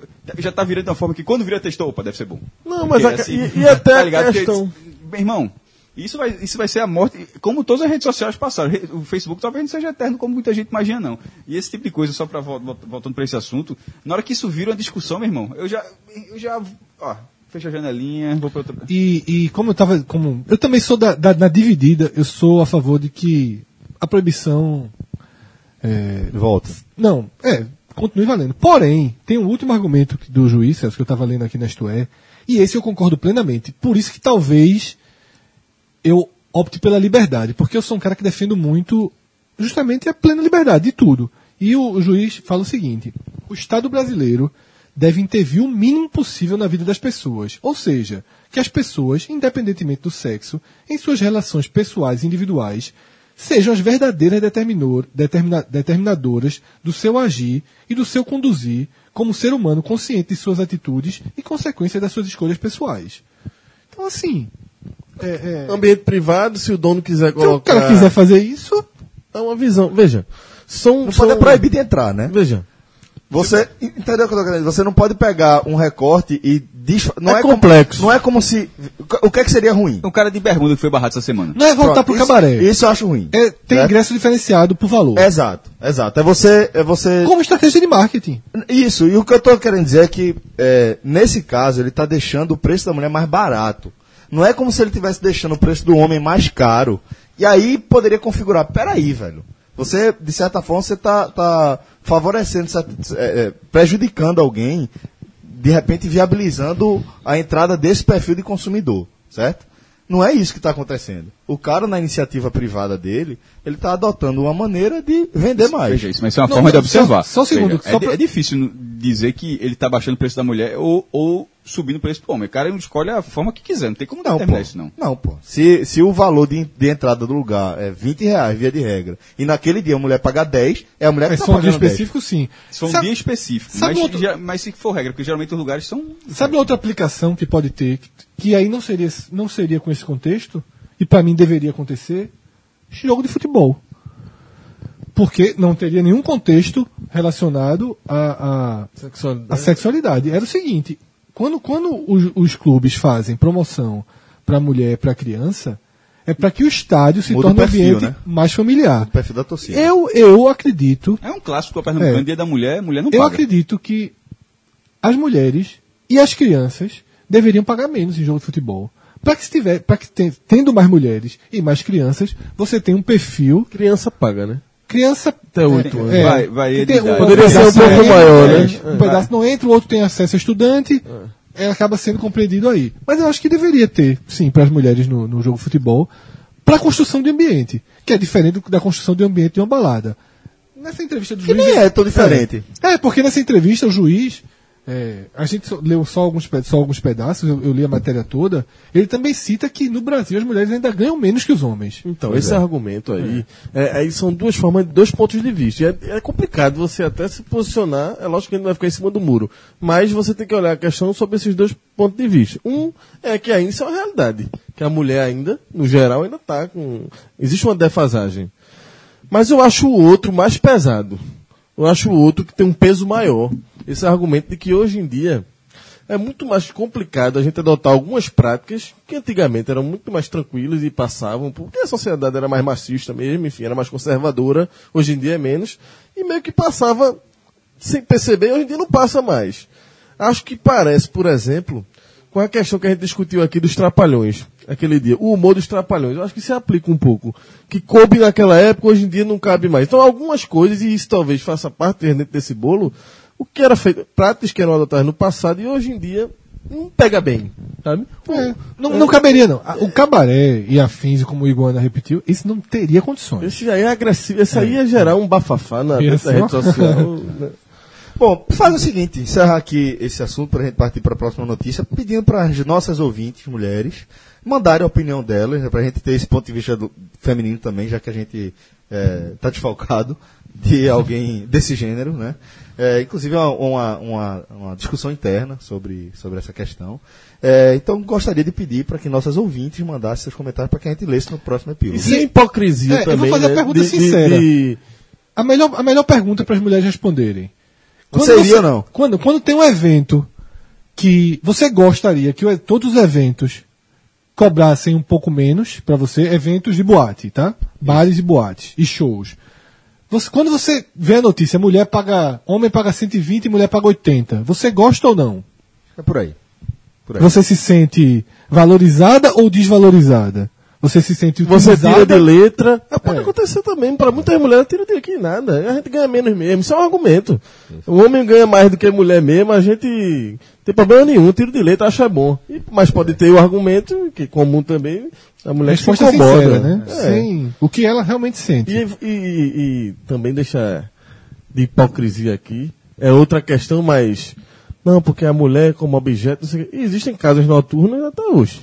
Né? Sim. De, de, de, de- de o homem e prostituição, a mulher lá é como é. se fosse mercadoria mesmo. Né? É. Isso continua existindo e não. Não adianta a gente querer também dar uma lição de moral aqui que o existindo, não. tempo mudou, que hoje em dia. Não, existe. Continua E todo existindo, mundo acho que sabe. nunca existiu como hoje. Todo mundo com a- sabe. com o advento e faz da parte da, total da realidade, certo? De, de muita gente. E, enfim. Sobre prostituição, que é o caso, eu tenho uma opinião muito. É, assim, já pensei bastante sobre, sobre o assunto, até fiz alguns trabalhos nessa, com essa temática. E o que eu acho interessante é a gente perguntar, a gente tentar, como sociedade, entender o papel da prostituição na nossa sociedade e o que isso significa. Né? Eu acho que isso é o mais importante. É a gente entender qual a função. Porque existe desde sempre. E sempre vai existir. Aí é o questionamento. Por quê? Por quê? Aí a gente tem que olhar Dos para. dois lados, inclusive, né? Não só do homem, como Não, da mulher. Não, é Em dos geral. dois lados, de maneira geral. Por que existe prostituição? Acho que isso é uma pergunta que a gente E faz por que a pouco, gente colocou o um tema que prostituição tá, tá falando de meia entrada, não tem relação direta, mas quando a gente tá discutindo aqui a mulher pagar menos, a gente tá colocando, queira ou não queira, a mulher com um apelo, a gente tá dizendo que a mulher é um objeto, mas que é, dentro da estratégia de marketing, é um chamariz para ter, para atrair os homens. Então, queira ou não queira, tem essa leitura É, de. é, existe um fato tem que a gente essa não leitura. pode, existe um fato que a gente não pode ignorar jamais. É o chamariz. É tipo assim, homem se sente atraído por mulher. Via- calma, deixa eu até refazer aqui, né? Heterossexuais, homens, vão se sentir atraídos. Que é a maioria mulheres. da É a maioria. sociedade. E, e você, como, como empresário, como dono de um estabelecimento é, que faz eventos desse tipo, você quer o maior público-alvo. Exatamente. Quando você é solteiro, jovem, a principal métrica que você Não é usa essa cerveja gelada, não é A essa música comida é boa, boa. a música é legal, é. tem mulher, dá mulher lá. dá mais mulher que homem, Isso. como é que tá aí? Eu, quando saía muito nessa época, Isso. eu conhecia os caras dentados, como é que tá hoje, cara? Rapaz, tá mais ou menos dividido. Pois como é é, que tá então- hoje? Porra, mulher demais. Pode entrar. Pode Dois entrar. para um, três para Exatamente. Os, os, o cara da portaria, os caras da recepção Então, já sabem. para quando a gente for analisar isso aí, a gente levar em consideração que isso é um fato, né? Sim. Claro. Então vamos seguir aqui com outra, outra notícia da semana, que essa achei muito interessante, né? Que é a proposta que pede que o compartilhamento do gemidão do WhatsApp ele vire crime. É, e para isso passar é, e se tornar uma sugestão legislativa, né? Essa ideia precisa de 20 mil apoios até 24 de novembro. Aí. Notícia Ela foi derrubada já. no NE10. É, ela foi derrubada. Por tantos motivos que. Porque isso, na verdade, é o seguinte. é, como tudo hoje na, na mídia, na, na informação, alguém descobre uma semi-notícia e transforma em notícia. Esse, é um, esse fato foi um pouquinho assim. Porque você pode entrar na página do, do, do Congresso, deixar sua sugestão, e se tiver 20 mil assinaturas, ela se torna real. Mas aí todo dia o Congresso vai lá e faz uma limpeza em algumas propostas, talvez as mais absurdas, e, e e- e- limpa isso. Isso aconteceu com essa né, de, de do gemidão, mas é surreal, né, que assim, Porra, velho, pelo amor de Deus. O gemidão foi um ato. Educa... Já falei- não sei se eu falei aqui em off, eu falei gravando. É um, um ato educacional na internet brasileira, pô. A partir do gemidão. Não sair abrindo tudo. A, né? ca- na, na, na, sabe, em público, a audi- é, tra- transformando o, o seu celular Num alto-falante. num alto-falante para todo mundo. Não. É, é fonezinho, é mute. Acabou. Isso, meu irmão, é- é- acabou. Tinha visto por esse ponto de vista, não. Meu irmão, tá certo. bicho, era nego assim, o cara tá lá, meu irmão, o cara tá lá. Bicho, no cinema, nego, eu, já, eu já vi nego abrindo vídeo assim. é, porra, vai tomar no cu. O cara, o cara tá dentro do cinema, o filme já tá quase começando e o cara tá lá vendo o vídeo rindo. Porra. Aí na hora dessa. Não foi gemidão, não, mas seria muito escroto se, se tivesse sido. Aí na hora dessa, o. o, o Tu ia enterrar a cabeça onde? Porque tu tem uma vergonha alheia. Não, mas Muito acima da média. escuro lá no cantinho. Disse, Se fuder. Mas hoje, hoje em dia já pode, né? Hoje em dia, na verdade, liberou o cara que se abriu um pornozinho errado. É. Porque, não, foi o gemidão, foi o gemidão aqui, pô. Eu ia abrir um vídeo de Anitta. Inclusive, se vocês viram, descobriram a mulher do gemidão. né? Descobriram. Essa semana. ah, atriz- foi mesmo? Foi? Foi. Vi não. Mostraram ela lá. Pois é. A foto é uma galega. É, a- É é brasileira? É a, é a diva Alex Texas. Ela é panamenha. Ah, já, tu já viu essa matéria também? Não. Tá no Já, roteiro. Tu já. tem que respeitar essa edição. Foi mesmo, foi grande. Já vi, já vi a matéria, já vi vídeos também de Alex Eu não, sei Texas. como é que a É, turma, eu não sei como é que a turma ainda não fez o pornô. eu acho que deve ter, na verdade. Não. Ela tem mais de 600 Tem, filmes. ela tem, pô. A, a mulher do gemidão É, a atriz pornô. com o, o, o, o nego da picona, que é, que é outro clássico do Zap. Que é outro clássico do Zap. Irmão, botar os dois aí pra fazer, meu amigo, o pornô do Zap, já pensasse? O negão da picô. Coitado da bichinha. O, o Negrão da Bic- esse, inclusive, que rendeu outra polêmica dessas de textões de Facebook. Na verdade, foi, foi um texto de, uma, de, uma, de um artigo, que eu não me lembro onde foi, que naquela Cavaleira Fantasy, né? Na festa de carnaval, os caras que ganharam o prêmio estavam fantasiados dele. E Aí a galera viu racismo. virou Oh, racismo. claro que Teve racismo. textos nacionais, Meu né? Deus do céu. com a grande adesão aqui em Pernambuco pela, pela rotulação da festa, tá? Se fosse no Se fosse Olinda, se fosse Olinda do Carnaval, dificilmente eles mas como é uma festa da burguesia do Recife, teve uma, uma, uma rejeição muito grande, e aí eu acho que foi um texto equivocadíssimo. A pessoa que escreveu o texto, inclusive, ele não sabia que era um personagem. Isso fica claro. O que pra mim já desmonta um pouco Já- o texto. Um pouco não, desmonta o texto. Desmonta tudo. Pelo Ficou- Deus, ficou um solto. passar a mão na cabeça. Foi Foi um eu não me lembro agora, as pessoas vão no próximo epílogo trazer a informação correta, mas dizendo que aquilo era um ato de racismo tal, a, a, é, a construção da imagem do negro superdotado, não sei o quê. Pô, e aquilo, na verdade, os caras não estavam. Os caras estavam se, é, é, é, se fantasiando de um meme da internet. De um dos grandes memes. Que da poderia ser qualquer outro. Uhum. Né? Poderia ser Como já tiveram outros. Se fantasiar de meme hoje em Exatamente, dia. é absolutamente é, normal. É absolutamente normal e esperado no carnaval. Tarantino. Foi elogiadíssimo. Uma, uma-. Muito do- o, o cara que abre o braço assim. Exatamente, foi no Rio de Janeiro. Pô, é, John Travolta, pô. É, Tarantino, ó, John Travolta. É causa de filme tá- Fiction. É, porque o filme é Cara, Tarantino. John Travolta. É. né? John Travolta olhando nada, né? O cara foi. O cara se fantasiou no Rio, foi tratado como. O vídeo dele rolou, rodou em todo canto. Foi muito boa. A essência daquilo é mesmo. até um GIF na. Exatamente, ele tem um GIF pra rodar. Pra né? você pra rodar. É, no fundo, os caras estão fantasiados de meme, pô. É, e quem, quem fez esse. Veja, o cara. Se, se o cara tivesse a consciência de que era um meme. E ainda assim o cara tivesse o texto, ok. Agora se o cara fez o texto sem ter consciência disso, aí pelo amor de Deus, aí passou uma vergonha alheiazinha de, de leve. E o gemidão, ele tem essa conotação, eu discordo frontalmente é, da história da lei, de proibir, que não vai, não vai pra frente. Já foi, já Porque é, é uma questão de tiração de onda e humor, né? É brincadeira. O Mas, gemidão mas, mas chegou a ver o, o texto sobre isso aí? Não. Um- um- o, o texto.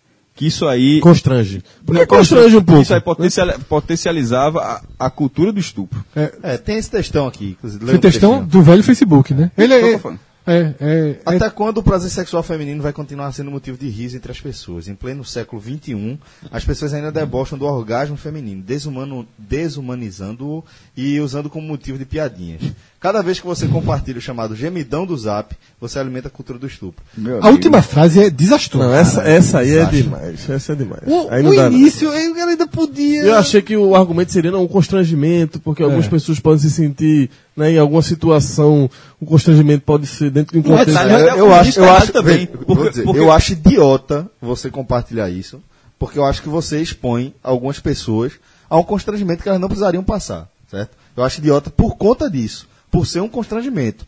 Podia ser qualquer coisa. Não, total. Mas podia o, ser o qualquer início coisa. da frase é Total, exatamente é. isso. Ela fala que tá, que tá ridicularizando o orgasmo feminino, mas na verdade é, o gemidão do Zap ele tá ridicularizando O consumo do. quem, o, o consumidor daquilo ali, porque É, o, cara, o que tá sendo ri- ridicularizado é o cara que dá o play naquilo ali, pô. Pelo amor de Deus. Quando o cara dá o play, o cara passa aquela vergonha. é, a- a- não, não é a- o orgasmo feminino que tá passando vergonha, não. É o cara, o, ca- o cara ou qualquer pessoa, sua avó. Exatamente. Tem, tem a avó por cair de um gemidor do zap, irmão. Que- que- é, é essa pessoa que tá, que tá sendo ridicularizado. Então, esse texto assim, meu irmão, assim. É, eu chego a pensar, esse não dá, não. Eu chego a pensar, que ele não foi nem assinado, galera- ele, ele foi compartilhado, já marcado, Já borrado. foi borrado, é. Eu chego a pensar que já foi alguém. Isso não dá, com- eu já pensei que é a contra-informação, cara. Eu vou fazer um textão de alguém que faria um textão do, do Pode ser. Porque é tão bizarro que eu não, eu não consigo descartar essa Porque, possibilidade. por exemplo, é uma situação completamente diferente, essa do gemidão, de uma, uma que já é lei. Se eu não estou enganado, é lei de você não poder publicar nudes que você recebe. Né? O que você,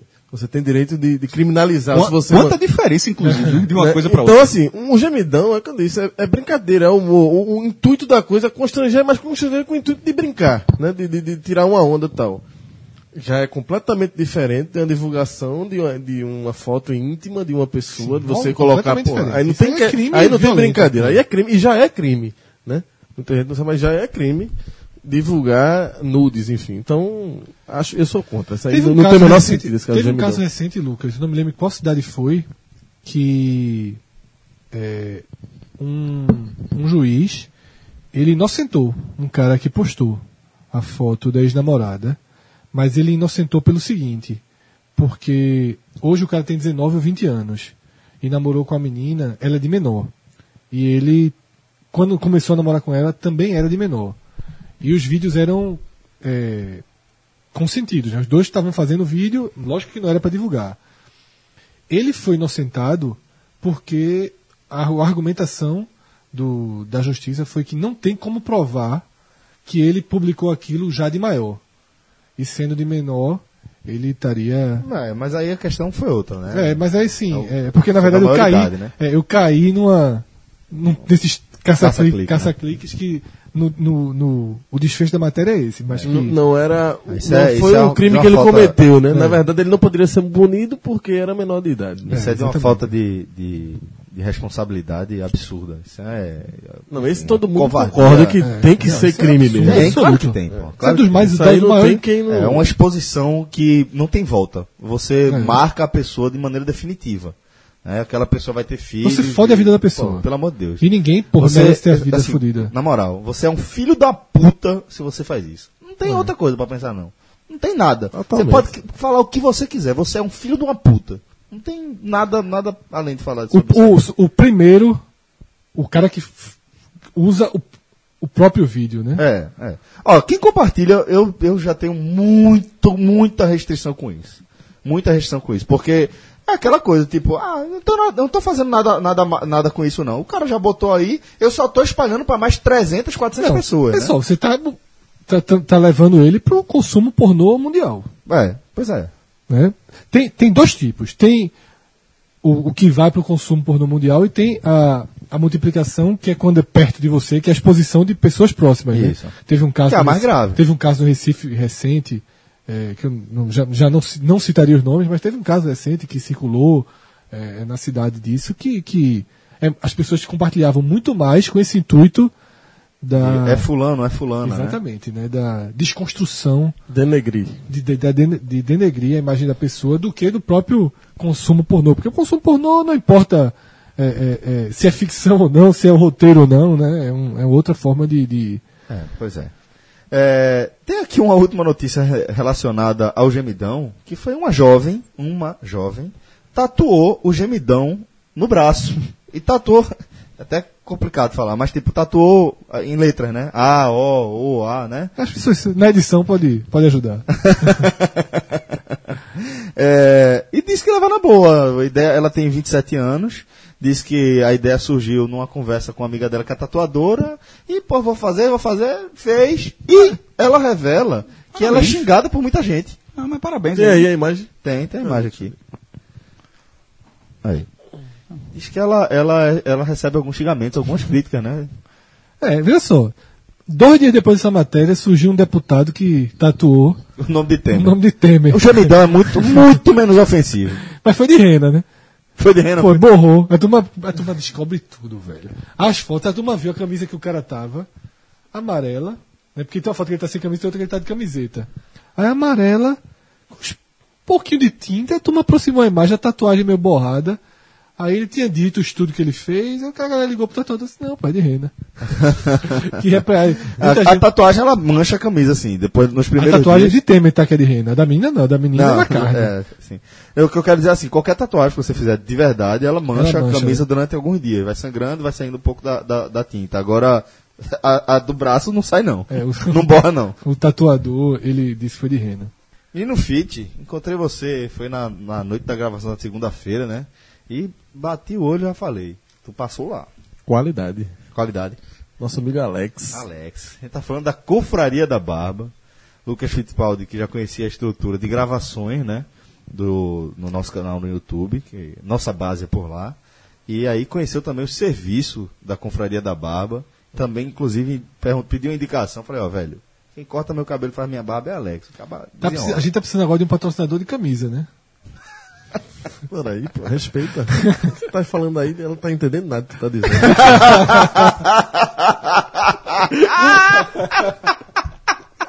Fala português não, né? Não entendi nada. Fala o quê? Fala o quê?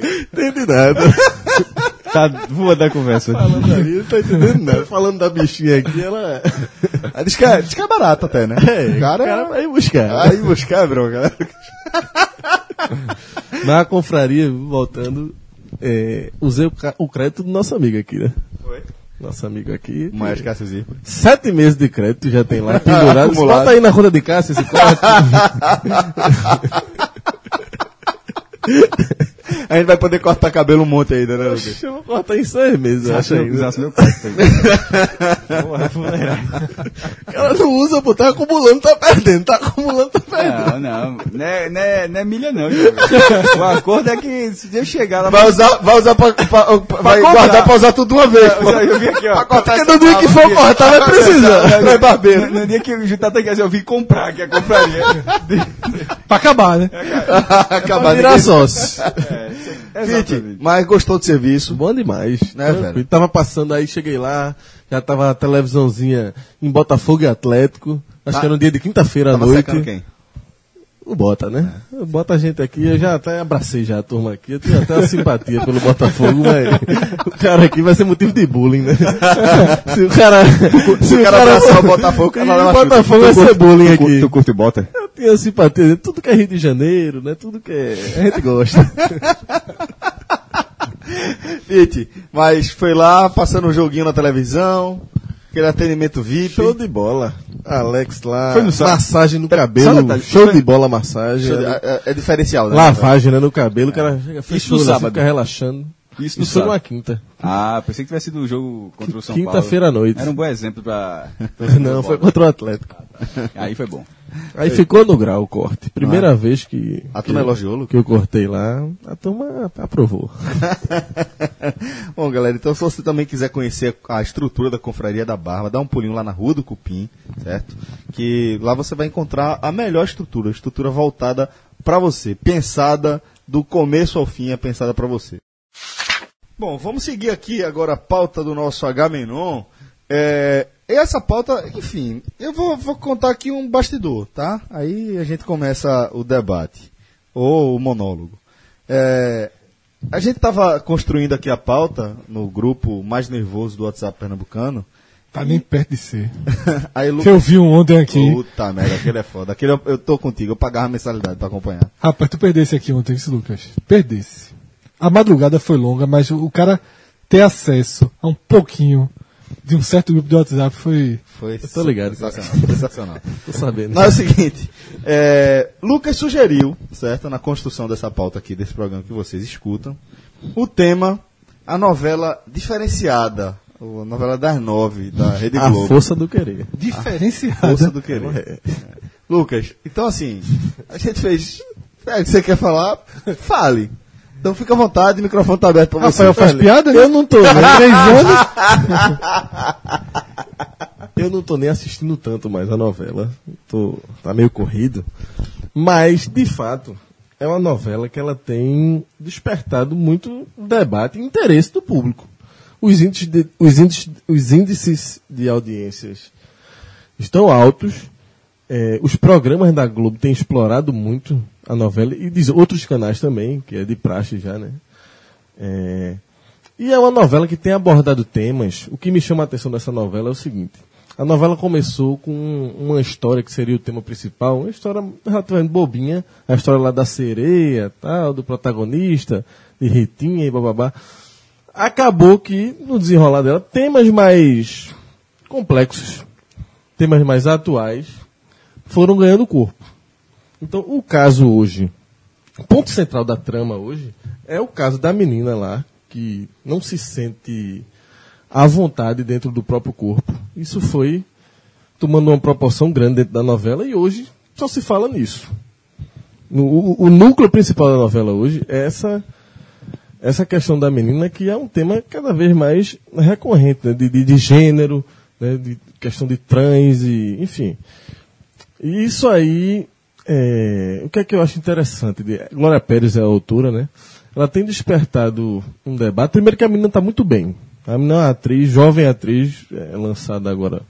Eu não lembro dela fazendo outra. Acho que, não sei se é o primeiro trabalho dela, mas ela está muito bem. E assim, tem levantado um, um, debate de uma forma muito sensível, de uma forma muito fugindo dos clichês. A novela tem esse novela novela da Globo, que é o carro-chefe de novela no Brasil, é, tem, é marcado por clichês, né? E essa novela eu acho que ela se diferencia porque Glória Pérez ela gosta de brincar com essa coisa de quebrar os clichês. Então esse caso da menina é um é, que no caso dela, é, o clichê eu vou até citar de outros personagens. No caso dela é o tema mesmo que é forte. Né? Ela agora vai passar por uma transformação. Ela, para quem não assiste, ela tem uma dificuldade de, ela não consegue ser tão feminina, assim. Ela não consegue se sentir bem com roupa de mulher. Ao mesmo tempo, ela diz que não é gay. Ela diz que ela gosta de homem, mas aí travou em algumas situações da novela. Então, ela está perdida, ela não se encontra dentro do próprio corpo. E agora que ela vai começar a se encontrar e, segundo eu li algumas coisas, que ela vai passar por uma transformação, conhecer um cara que é um trans, inclusive da vida real, e participou da novela como se fosse um ator, e que era que era que era mulher, né, era uma menina, e hoje você olha pro cara, você vê que é um, é um homem, de barba tal. Você não tem quem diga que, que foi uma mulher um dia. É, mas, além disso, a novela traz, quando eu falo da quebra dos clichês, por exemplo, tem uma personagem que é viciada em jogo. O que é que Glória Pérez faz? Ela bota uma mulher, não bota um homem. Para desconstruir. E bota uma mulher que é bom caráter, que é boa mãe de família, que é boa índole, que tudo mais é viciada em jogo de, de carta. E, não e fica escondendo do marido. Não sei Outra quebra de. Ou seja, não é um homem, é uma mulher. Outra quebra de, de clichê. O, tem uma parte da novela que é um trans, o motorista é, do, do, Humberto Martins, né? Esqueci o nome dele. Eugênio, eu acho. Eurico, Eurico, o nome do personagem, que é um cara turrão, tipo esses caras do interior, grosso, ignorante e tal. E o motorista dele é um cara que é trans, só que na função do motorista ele se passa por homem. Ele é homem, não sei pra poder, porque o cara jamais aceitaria trabalhar com um. Aí o que é que, que Glória Pérez faz? Natural, o clichê seria o cara odiar um, um machista, um, e esse cara que trabalha com ele, ele tem até o cabelo grande, só que ele, ele mandou. Primeiro de trabalho, não, corte o cabelo, porque disse que já avisa, não, isso aqui é promessa que eu fiz, minha mãe fez, eu sou lá do interior do Ceará, então fiz uma promessa, por isso que meu cabelo é grande, mas na verdade é porque ele é trans. A conversa que ele jogou foi essa e o cara engoliu. O cara gosta muito dele, porque ele é um homem sério no emprego lá de motorista, só que ele é uma drag queen na vida, na vida fora do trabalho. E apesar dessa coisa, ele tem um carinho enorme pelo patrão que é um cara machista, grosso, ignorante e tal, mas que ele identifica, porque ele, aí já, alguns trechos da novela que ele já falou. Eu lembro muito do meu pai, ele lembra muito do meu avô lá do interior. Ele é assim, mas ele é uma pessoa boa. Então ele analisa o contexto da pessoa, que eu acho que isso é um debate que às vezes falta na sociedade. Você só rotular, não, fulano é machista, não sei o que, não entende, mas sem enxergar o contexto que a pessoa está inserido. Por que o cara que está no papel lá do, do do turrão dele, mas por que ele tem aquela cabeça? E o trans, ele consegue enxergar isso nele. Ele não simplesmente odeia ele porque ele tem um preconceito contra. Então, essas questões que ela coloca na novela fazem, para mim, ser uma novela diferente, porque, por exemplo, a novela que antecedeu essa é uma novela absurda, pô, que não tem nada com nada, não tem uma questão que você aborde. É uma novela ridícula, atuações. Então, quando você pega, eu acho dificílimo você pegar um produto como uma novela, que primeiro você tem que ter um, um público bem definido, público-alvo, por ser um produto muito popular e você conseguir atrair tanto o povão de uma classe SID numa linguagem mais fácil para chegar no, no, no público classe D e E mesmo, como conseguir trazer aspectos para atrair também um público A, B, sabe? E gerar um interesse de um público E ao público A. É muito difícil esse exercício. Então, quando eu vejo uma novela que consegue trazer um pouco disso, eu respeito. É por isso que eu acho que tem várias questões dessa novela que eu acho interessante. Assim. Eu também. É, ok, então vamos agora falar de Dunkirk, né? Dunkirk, que é um filme baseado na Operação Dínamo, né? É, Na história da Operação Dínamo, que foi... E o epílogo pode esperar que vai vir muito. Ficou triste, viu? O olho mare... mare...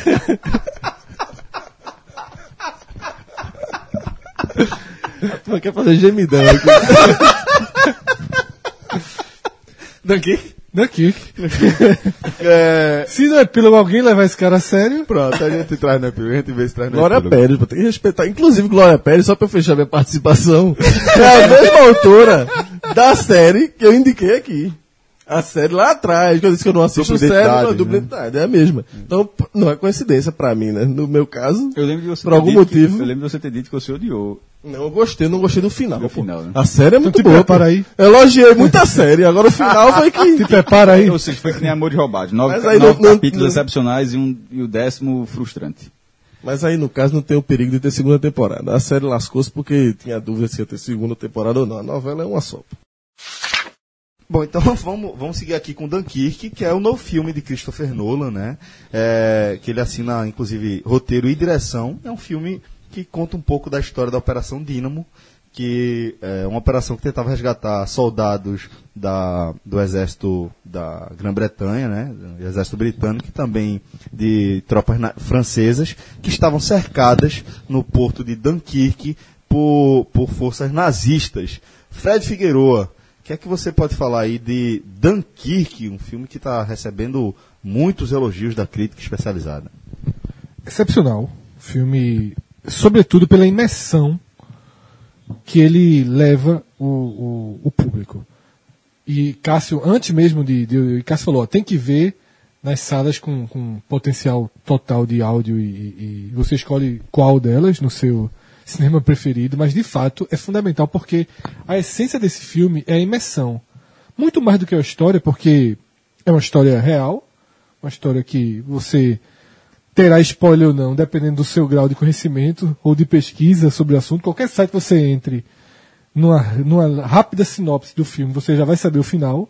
Então, se você quiser não conhecer a história, que eu não conheço, não conhecia, e não quiser saber o final, não leia nada sobre o filme, porque qualquer site vai trazer essa informação como informação básica. Tipo aquele filme de Mel Gibson, Jesus Cristo, né?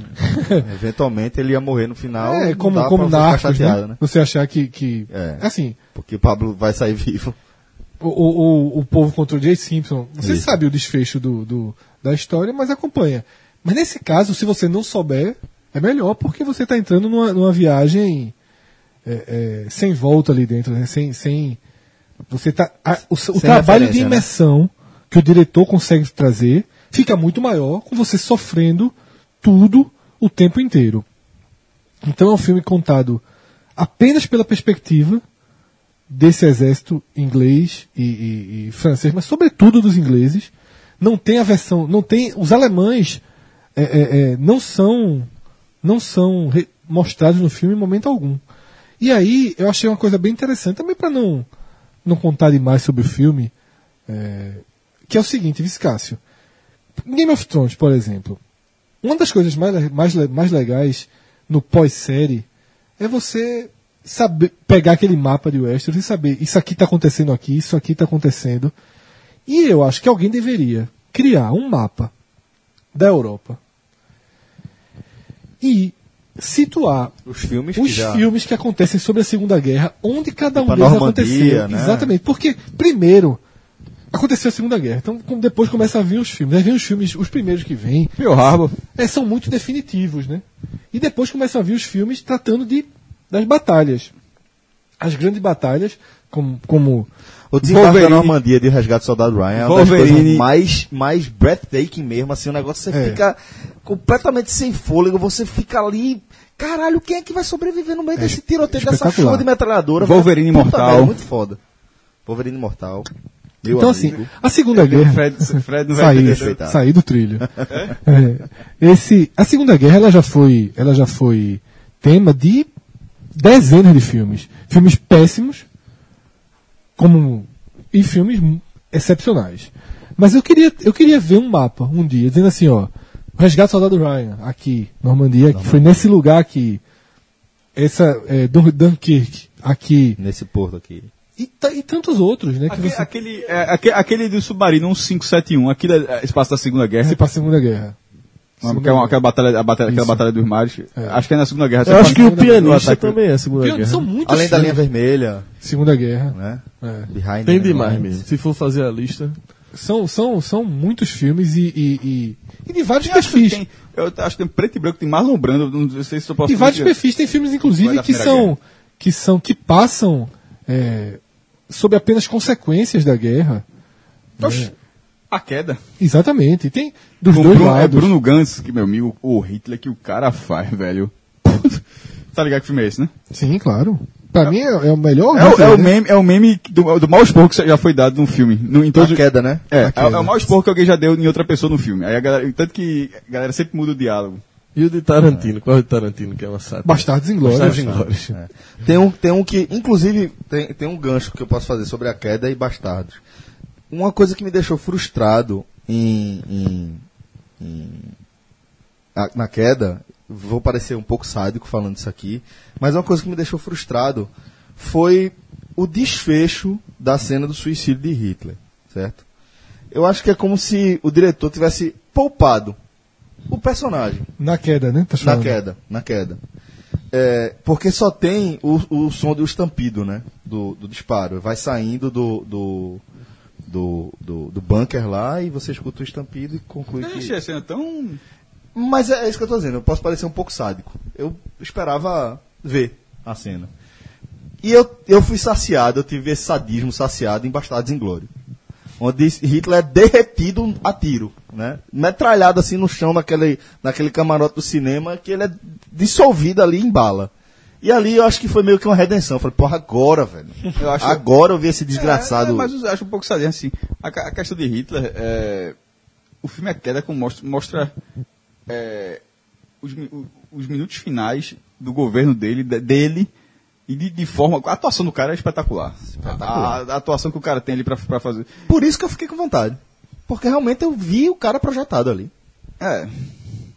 É isso que eu tô dizendo. É um, é, alimentou um sadismo aí. E, e- e a função do Tarantino em Bastardos foi meio que. Eu acho que foi. Lavar a alma Eu mesmo. acho que foi, eu acho que é por judeu, aí. né? É, eu acho Tirar que é uma onda assim, do, daquele jeito dele, né?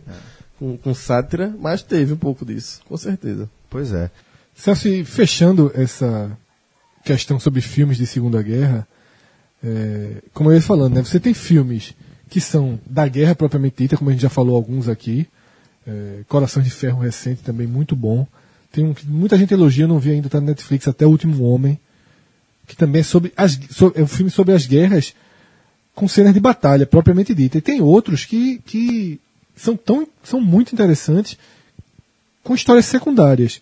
Um recente muito bom, O Jogo da Imitação, que também é um, Esse é sensacional. um antigo, sensacional Império do Sol O jogo da imitação é sobre meio que a criação do do computador. computador, né? E, que é- ela aconteceu no- numa situação de guerra, né? Isso. Então tem grandes filmes que A guerra acelerou muita descoberta, né? Sem sombra de Exatamente. dúvida. As guerras, né? Não que seja a man- a maneira ideal de você chegar a isso, a essa aceleração.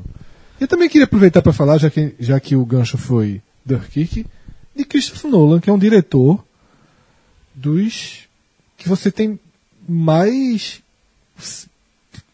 um convite aí ao cinema, né? Você sabe que o filme é dele e você já sabe que tem grande coisa. Que vem coisa boa, A né? assinatura dele, geralmente. Tem, claro que eu vou falar que alguém vai parecer. Ah, mas ele já fez filmes assim, mas dos- vários filmes dele ele trabalha muito com realismo. Ele, ele, ele pega as cenas, ele gosta de. Por exemplo, é só ver o Batman, que eu sempre falo, é só ver o Batman dele. Ele conseguiu construir o Batman num universo que não existem é, os meta-humanos. Que é o O que é- único, o- é o o que é único o filme de herói que eu o- gosto é o- justamente O isso. que é o método humano? Superman, Mulher Maravilha, Aquaman. Aquaman, porra, pelo amor de Deus, o cara vive embaixo da. Meu irmão, é, não existe. Né, ele conseguiu fazer um universo de Batman onde essa figura não existe. Todos os personagens ali eram loucos, era o cara que era muito forte como Bane, louco como Coringa, um cara que usava um, um gás para enlouquecer as pessoas como espantalhos. Sempre havia um explica... A única coisa que, como o Fred até lembrou, que toda vez ele fala que a única coisa que sai fora do tom em todos os filmes do Batman é o, é o, é o, é o avião do Batman, que não sei como é. é Bate avião. bate avião, mas enfim, não sei quem usa essa expressão, que O tem uma turbina que é que tem uma turbina para baixo, ou seja, que ele plana, tá ligado? Mas embora já é exatamente, realidade hoje. embo- exatamente, eu até disse a mesma coisa para frente, Avião embora de pouso mas vertical é uma realidade. é, não com aquela desenvoltura que o avião dele tem. OK, mas aquela tecnologia existe, mas tirando todas as outras, tudo ali Ah, velho, aí, aí tira qualquer filme de ação. Não, mas dizendo- o não, mas cara, ninguém dá um tapa daquele É, claro, na mas vida tô- real. Mas estou dizendo assim, que no filme dele ele conseguiu fazer. é, ou ninguém quebra a coluna em volta, né? Como, mas, é, mas naquela forma ele conseguiu fazer um Batman dessa forma. É isso. Não dá pra fazer um filme de guerra, meu irmão. É só trabalhar numa munição. E aí, pô, grandes filmes dele, pra quem não conhece e conhecendo aos poucos, A Origem, Por isso, que eu, por isso que eu falei dos exemplos de realismo, porque esse aí. É foda. Esse aí é pra se fuder. Embora seja tudo construído dentro de sonhos. Inception é foda. pô. Na realidade principal, nada é mudado. Sim. Que inspirou a música de Nação Zumbi, que a gente já falou aqui, né? exatamente. Um sonho. Um sonho. Amnésia, Memento. fantástico filme dele, Insônia, Peraí, amnésia, a- amnésia focado em soluções de alguém que tenha isso. Não é super. Não é, não é nada. Todo tatuado. É. né? Insônia que pra mim é um grande filme, você tem uma angústia que que que Al Pacino ele não dorme, né? ele não consegue dormir, ele vai para uma cidade investigar um crime, que é uma cidade que não no extremo norte, então a cidade não anoitece, não é, é exatamente é dia o tempo todo. Na Durante neve, metade do ano, né? Exatamente, durante, na- no, no- no- trecho que ele está lá, né, que é quando ele vai investigar o crime. Aí tem outros que, que- tem um que eu não vi que é Interestelar, Sensacional. Tratando como. Tratando o quê? Mais uma vez. Coisas que a física trabalha como, como algo Tudo, possível. Buraco, tudo. buraco de minhoca. Só que ele, ele, ele, ele projeta. Uma, é, uma das coisas que eu acho mais interessante é que ele consegue projetar no buraco de minhoca as transformações temporais que isso poderia levar a qualquer pessoa. Não o indivíduo, tipo, mas o que, o que, o que, o que, o que está em volta dele. Tipo, se ele entra no buraco de minhoca e, determin, e em determinado momento, num, num planeta com a rotação diferente da Terra, se ele entrar naquele planeta com a rotação diferente da Terra em- ao redor de outra, de repente, de outro Estrela. Sol, de outra estrela, quanto tempo ele pode ficar naquele planeta sem que a existência dele não. Quando eu digo a existência dele, famílias, pais, papai, tudo, não tenha sido alterado no tempo. Para ele, pra- pra- tipo, para ele, E altera, né? não. O quanto isso pode mudar? Pois é. Então, assim, brin- brincar com isso é, meu irmão, é um negócio Não, muito velho, louco. É um roteiro que, que ele respeita muito a astrofísica, é um roteiro que segue é, tão fiel quanto possível à ciência, inclusive naquele momento em que o filme fica um pouco mais viajado ali no desfecho, ainda Muito, assim, inclusive. ainda assim são, são é, cenários possíveis que a, que a ciência analisa como possíveis. É, ele- Nem que seja uma possibilidade simplesmente matemática. Não, Teórica. Não, é, teórica. Né? Isso. Dentro de um campo matemático de, ó, tem 0,001% de Pode ser isso aqui. de ser isso aqui. né?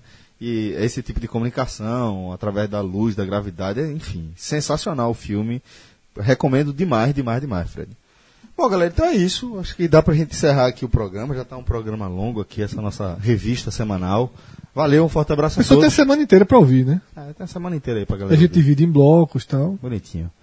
Valeu, galera. Forte abraço a todos. Até a próxima. Tchau, tchau.